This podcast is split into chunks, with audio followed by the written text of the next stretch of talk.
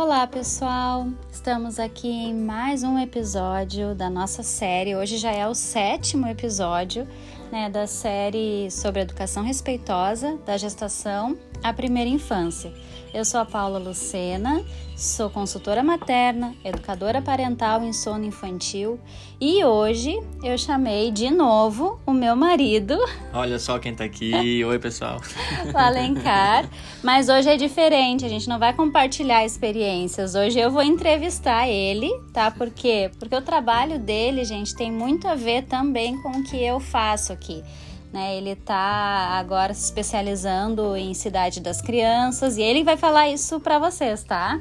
Mas a gente vai trazer aqui essa realidade, né, do olhar para as crianças, uh, de se aproximar emocionalmente das crianças a partir do espaço, né, a partir da cidade. E a novidade que a gente vai trazer aqui, né, marido, é a partir da nossa casa, né, do ambiente Isso. que a gente vive, se relaciona, né, enfim. Como que a casa precisa também ter esse olhar a partir da percepção da criança. Então eu vou deixar vocês com o Alencar e ele vai começar a explicar, né, toda essa teoria, né, todo esse nosso olhar e também a gente vai começando, vai, vai falar para vocês como é que é aqui em casa, né, porque não tem como Isso. falar tudo da teoria e não colocar a experiência, né. Eu servi um chimarrão aqui para Paula e a gente criou assim uma uh, o ABC da casa preparada para as crianças, uma coisa uh, muito uh, elementar, muito básica que a gente procura colocar nos projetos, colocar na nossa vida aqui em casa e deixar as crianças mais à vontade e para que as coisas fluam mais naturalmente.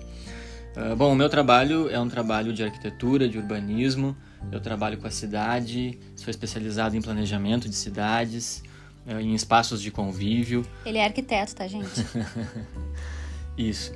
E, e trabalhando com isso todos os dias e estudando bastante sobre esse tema, principalmente nos últimos meses, quando eu tive contato com o laboratório da Cidade das Crianças, que é um laboratório com sede em Roma, um laboratório internacional, uh, liderado pelo professor Francesco Tonucci que é um pedagogo italiano que iniciou há 30 anos atrás, numa pequena cidade italiana, um trabalho voltado para pensar a cidade, pensar como que uh, as crianças poderiam retomar os espaços da rua, como elas poderiam voltar a brincar uh, com segurança e com liberdade. Então ele iniciou isso há 30 anos atrás e a partir desse contato com, com essa, uh, com toda essa toda essa nova possibilidade né, de projeto, enfim, que eu, uh, olhando para aqui para casa, para as nossas crianças e olhando para a realidade das nossas cidades, né, uh, começou a despertar assim essa preocupação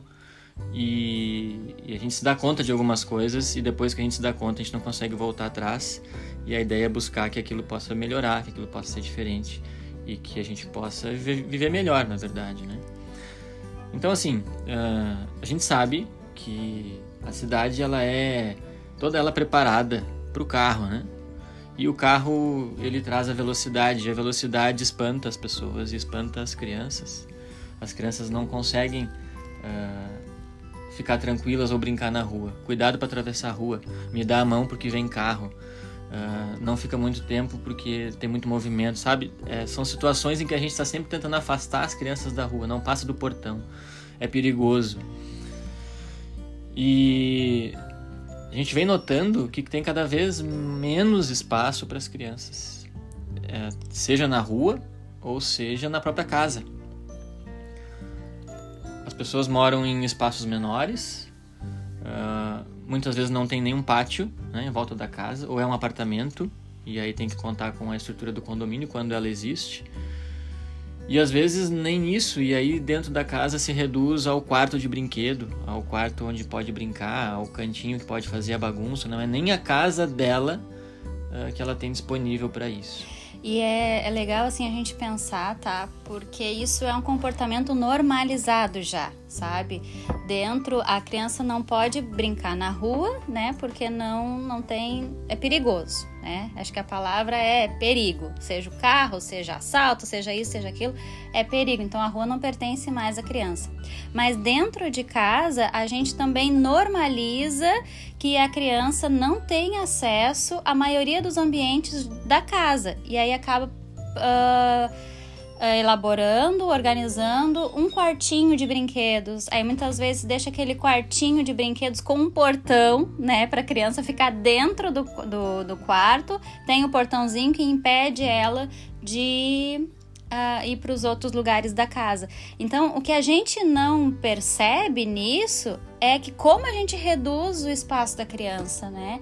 Como que a criança já não tem mais a rua, as escolas também têm pouco espaço, né? Vamos, vamos combinar que também são poucas escolas com pátio, né? Liberdade, e mesmo assim, tendo pátio e, e espaço, as brincadeiras muitas vezes são reguladas, né? Por uma quantidade de tempo ou pelos próprios professores, que são os organizadores da brincadeira, né? Não é um tempo livre de brincar livre. Então, as próprias escolas também não oferecem essa liberdade para as crianças.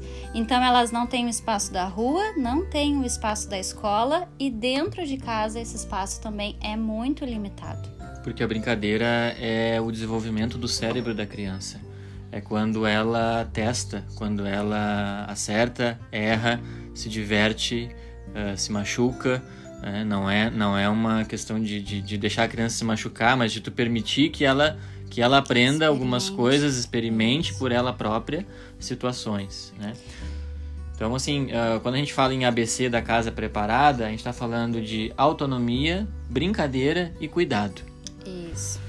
Então, uh, o que, que é uma autonomia? Né? O que, é uma casa que pode deixar a criança uh, uh, fazer o que ela quiser com autonomia? Que ela, que ela, tenha liberdade, que ela tenha criatividade, justamente por estar nesse processo de desenvolvimento, né? que ela que se permita a tentativa e erro.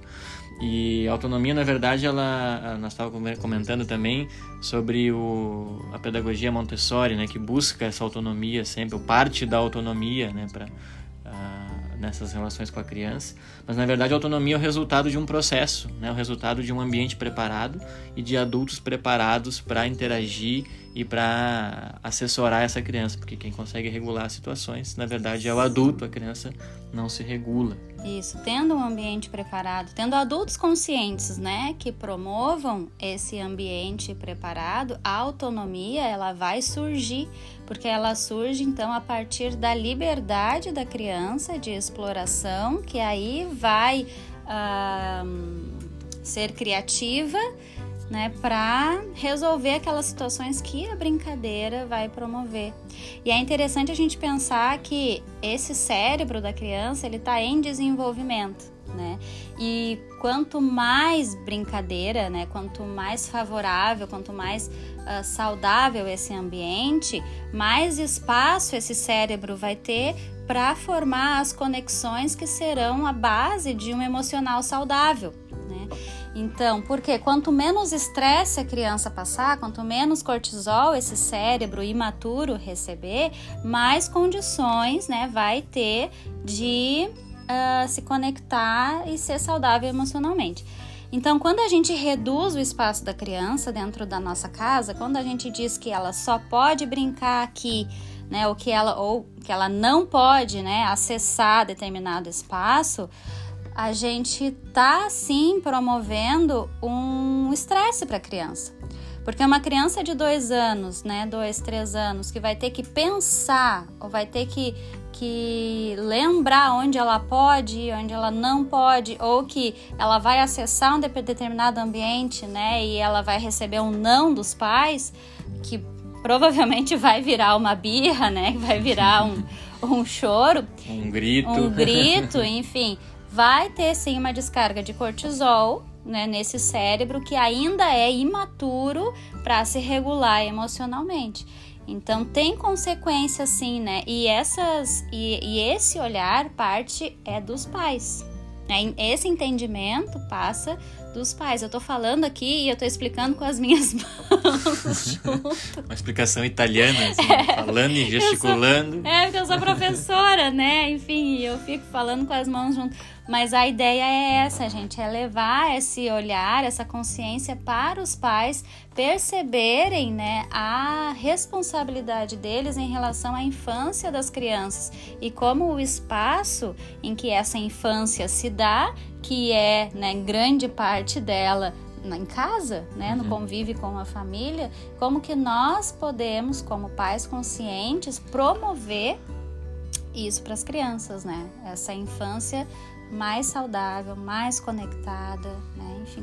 A Paula falou uma palavra, eh, a criança ter acesso, o acesso uh, no sentido de poder utilizar a casa e o acesso também quanto à acessibilidade, ou seja, o quanto que é ajustado ao tamanho e às características das crianças, das coisas da casa. Agora puxando um pouco bem para arquitetura mesmo, essa parte mais técnica, mas trazendo essas uh, essas ideias, essas essas essas situações em que a gente precisa do espaço preparado para a criança. Por exemplo, se nós vamos dar livre acesso para a criança na casa, significa que a área de serviço vai estar acessível, significa que a cozinha vai estar acessível, que o banheiro vai estar acessível. E a gente sabe Assim como na cidade tem os locais perigosos, na nossa casa tem utensílios, equipamentos e locais perigosos.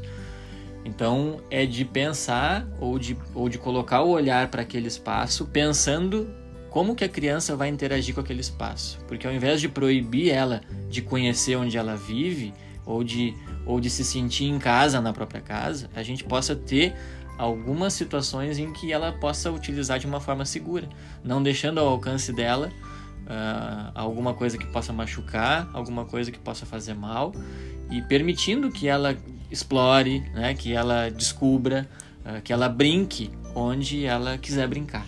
É, isso é bem interessante, né? Porque quando a gente fala da criança ter acesso e permitir o acesso, a gente não está falando de permissividade. Porque se a gente fosse só permitir, então a gente deixa a criança fazer tudo. Aí seríamos né? negligentes. Exatamente. Independente de ser algo perigoso, a gente só abre a porta e deixa. E não é isso. Ah, tu quer? Então tá? tu vai lá pra tu ver. Aí a criança se machuca e acontece alguma coisa que não era para acontecer. É... E aí sim ela vai ficar com um trauma muito maior. É, ou, né, machucar, ou enfim, coisa né, em relação à segurança mesmo. Sim. Então não é voltando lá na, naquele nosso assunto dos estilos parentais, né? Dentro de um sistema autoritário, a gente barra tudo, né? Barra tudo, então pia não pode mexer, gaveta não pode mexer, fogão não pode mexer, enfim, nada pode mexer. E aí a criança reduz o espaço dela, aquele espaço que ela pode, que é muito pouco, né? E aí ela não se sente parte do espaço da casa, não se sente parte do, dos adultos, né? É algo. Então, esse é um modo de, de ver autoritário, mas que está muito enraizado na gente. Se a gente for permissivo e negligente também, né? Porque uhum. na verdade a gente deixa acessar tudo e não tá nem aí. Ah, mas também. a Paula ficou louca. Ela acabou de dizer que a criança tem que mexer no fogão. É, exatamente.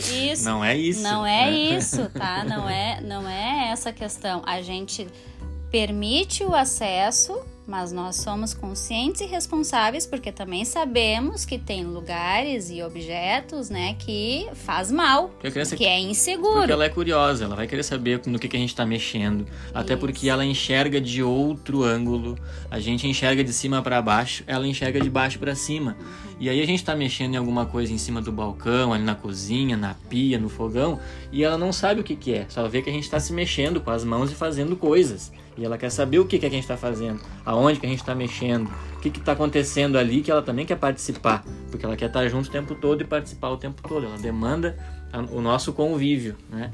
Então, por exemplo, aqui em casa, a gente tem a torre de aprendizagem, que é um elemento, um equipamento, um móvelzinho da de pedagogia madeira, da pedagogia montessoriana, que permite que a criança suba e veja um pouco mais de cima com segurança. O Theo, por exemplo, que é o nosso mais novo, quando ele está muito curioso para ver o que está acontecendo na hora do almoço, a gente traz ele para perto do fogão e às vezes a gente até deixa ele uh, fazer alguma coisa ali junto na hora de fazer a comida, mas na distância correta, uh, cuidando para que ele não vá se machucar. Mas aquela curiosidade, aquela ânsia que ele tinha de saber de querer participar, a gente está tentando de certa forma dar acesso e suprir essa demanda dele.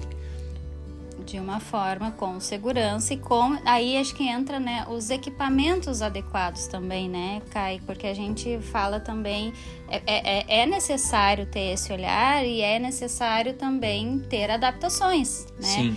então assim como uma acessibilidade para questões físicas, né, também uhum. tem para criança. E aí a pedagogia Montessori ela nos oferece, né, uma uh, uma gama de produtos, né, de móveis nesse sentido que a gente consegue utilizar em casa.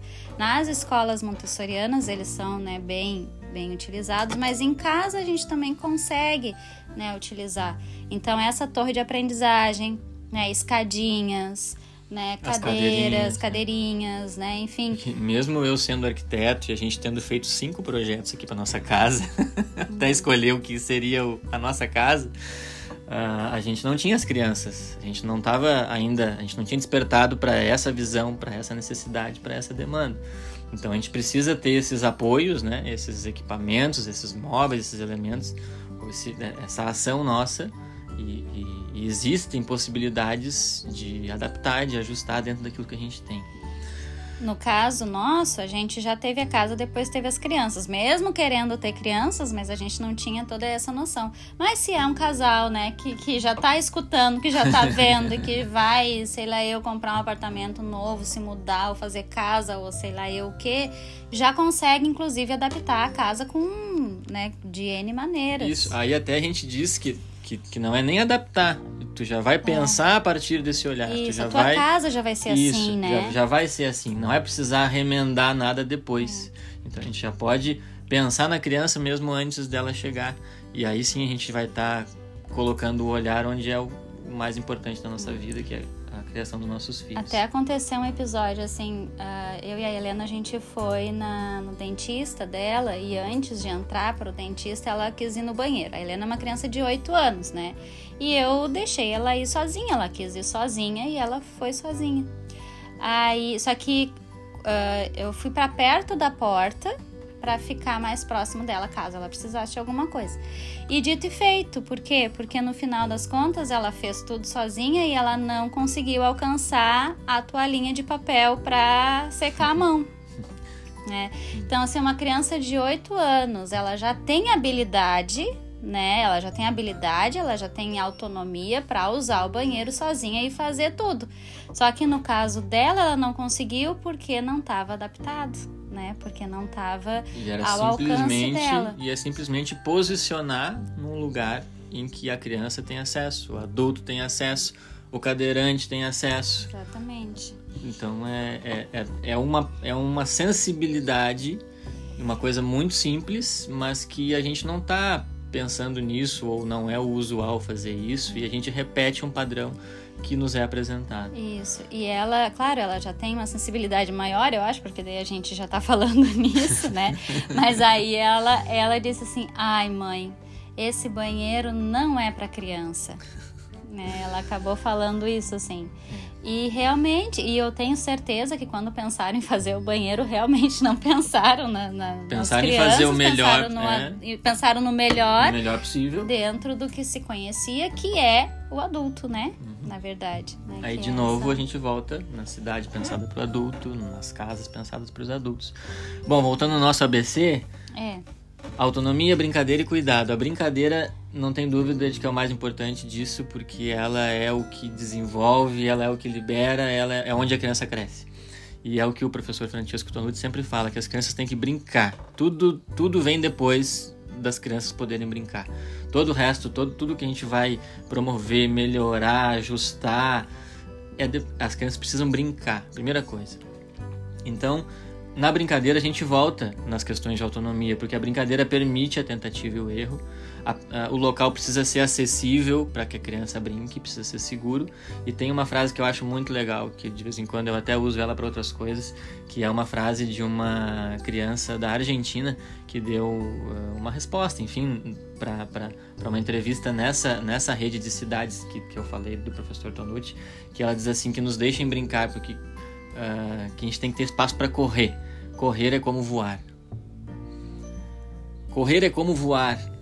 Imagina o que, que é voar, né? Eu lembro quando eu era criança, eu, eu sonhava, via os, os, os super-heróis voando e os aviões e tal, e, e, queria voar. De vez em quando ainda sonho que estou voando, né? Então, correr é como voar.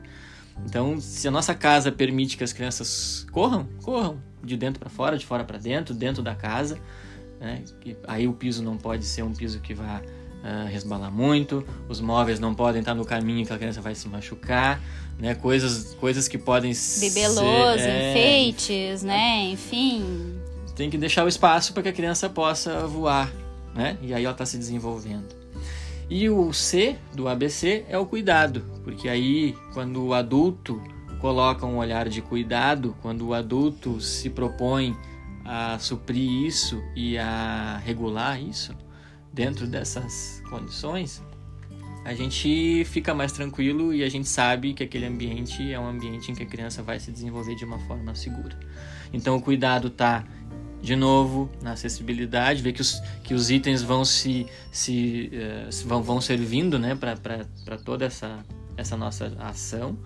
O cuidado vai estar em permitir que a criança brinque, mas que brinque com segurança, que o espaço seja seguro, e aí a gente está promovendo integridade física e bem-estar emocional que é isso que a nossa casa precisa ser para a criança. E é interessante também a gente pensar na brincadeira, porque a gente também tem outro mito que associa brincadeira a brinquedo, né? Sim. E aí volto, né, no quarto dos brinquedos. Uma casa preparada para criança é uma casa cheia de brinquedo, não é, né? Aí a gente vê as praças também, né, onde tem brinquedo é o lugar da criança. Mas uh, a gente tem que pensar também que criança vê brincadeira em tudo. E o brinquedo muitas vezes reduz essa Exatamente. liberdade, essa criatividade infantil. Eu vejo assim, ó, por exemplo, né? E, e a gente até usa, mas nas festinhas infantis que a gente coloca uma cama elástica. As crianças vão para a cama elástica e muitas vezes elas não brincam elas vão para a cama elástica e elas não interagem entre elas, elas não criam brincadeiras. E isso faz também nos brinquedos das pracinhas e isso pode fazer também nos brinquedos dentro de casa, né? Se são brinquedos que brincam sozinhos, né? Muitas vezes os brinquedos hoje brincam sozinhos, ele está podando a liberdade da criança, a o, criatividade da criança. Ou pior ainda, dizendo como que ela tem que brincar. Exatamente. Por quê? Porque ele já tem uma cor específica que tu já olha, tu já sabe que cor é. Ele já tem uma função específica. Muitos até falam, né? Frases. Então acaba, caminham, né? acabam já uh, colocando um padrão de brincadeira naquele brinquedo, né? Ele já está pronto. Então isso acaba podando a criatividade. Então também é algo a ser desconstruído, né? Essa questão de que a brincadeira tem relação com o brinquedo. Tem uma experiência muito interessante que foi feita numa dessas oficinas da cidade das crianças, em que uma prefeitura escolheu uma rua da cidade, uma quadra, né? não foi a rua inteira, foi uma quadra só, no centro da cidade e resolveu que num dia de fim de semana, num domingo, aquela, aquele trecho ia ser fechado para os carros, para as crianças poderem brincar. E foi isso. Avisaram os comerciantes, avisaram os moradores, ó, vai ser fechado para os carros para as crianças poderem brincar. E as pessoas uh, gostaram da ideia, enfim, né? Todo mundo topou e tal. Uh, e a prefeitura colocou os cavaletes, fechou a rua, e aí veio uma pessoa daquela rua, um morador, um comerciante, enfim, e perguntou para o agente lá da prefeitura: escuta, que hora que vão chegar os brinquedos? E ele disse assim: mas não vai chegar brinquedo. Tá, mas onde é que as crianças vão brincar? Ele disse: não, a gente só vai fechar a rua. As crianças vão brincar livremente na rua. Então a, gente, a, a pessoa já estava esperando que, como a criança ia brincar, precisava ter um brinquedo mas na verdade é deixar o espaço livre. Se na sala de casa a gente não tem tanto móvel e tem um espaço no chão livre, a criança vai brincar.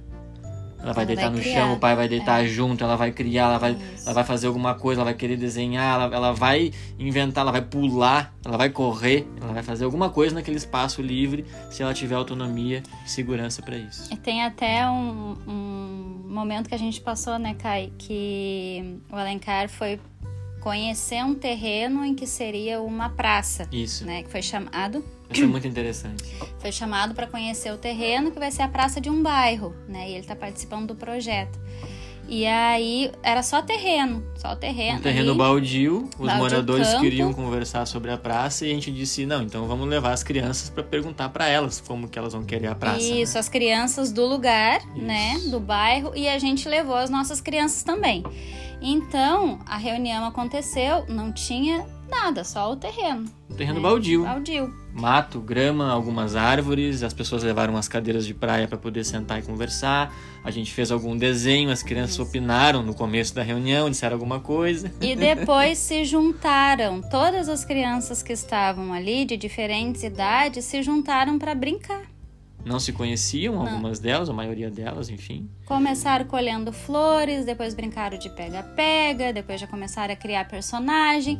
Mas enfim, como não tinha o brinquedo, né? Como não tinha algo ah, específico para criança, era só um, um campo mesmo, elas criaram tudo que era necessário. E no final elas interagiram, todas as crianças interagiram, né? Exato. Entre, entre elas e criaram a brincadeira delas. Interessante que os adultos ficaram conversando sobre o projeto da praça, as crianças opinaram no começo e depois as crianças sumiram. Aí nós estávamos conversando e não tinha mais criança nenhuma opinando. Cadê as crianças? Estão brincando? Estão brincando. Estão brincando na praça. Estão brincando na praça. E a praça era um terreno baldio. né? Então, como que, que realmente essa noção, né? Às vezes a gente tem é, uma noção equivocada, né?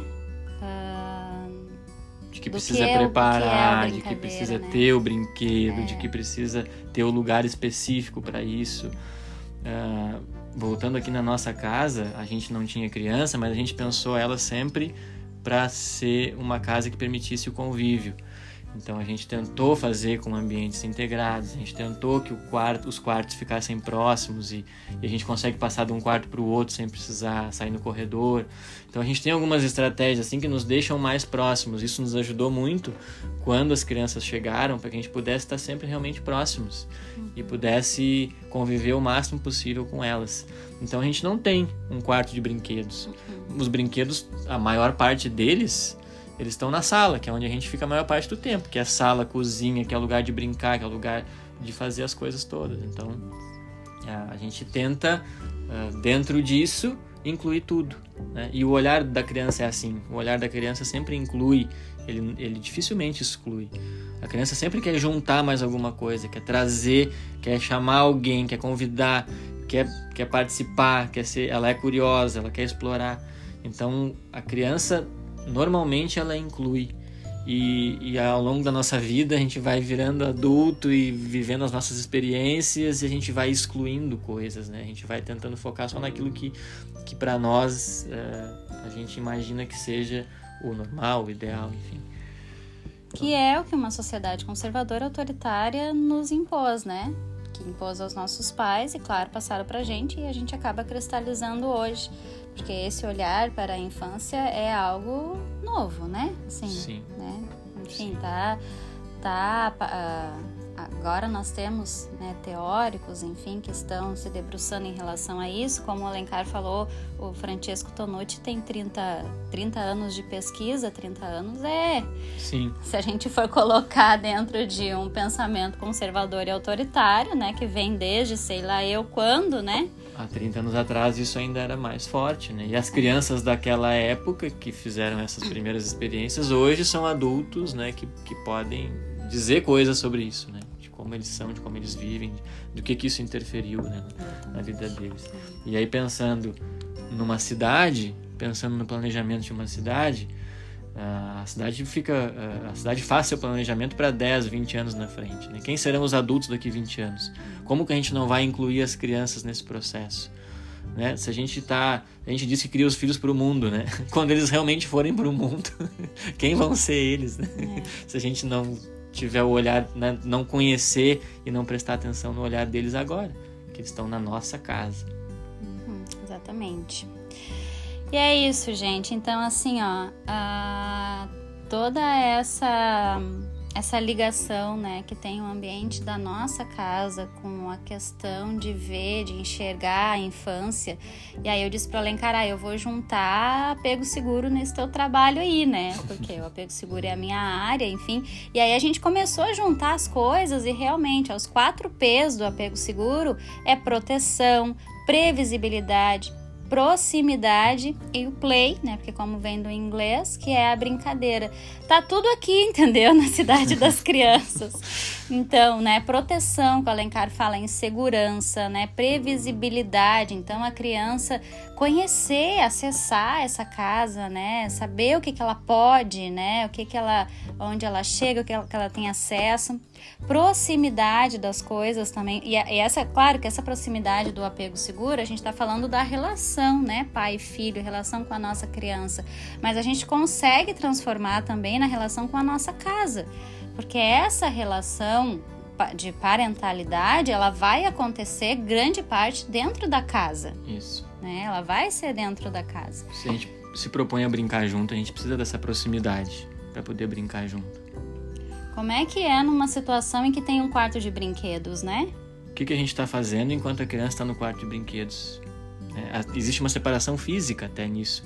A criança fica sozinha, Exatamente. Então é isso, assim, é trazer, né, para vocês um pouco desse olhar, né, dessa maneira de enxergar a infância que a gente, na verdade, está começando, né?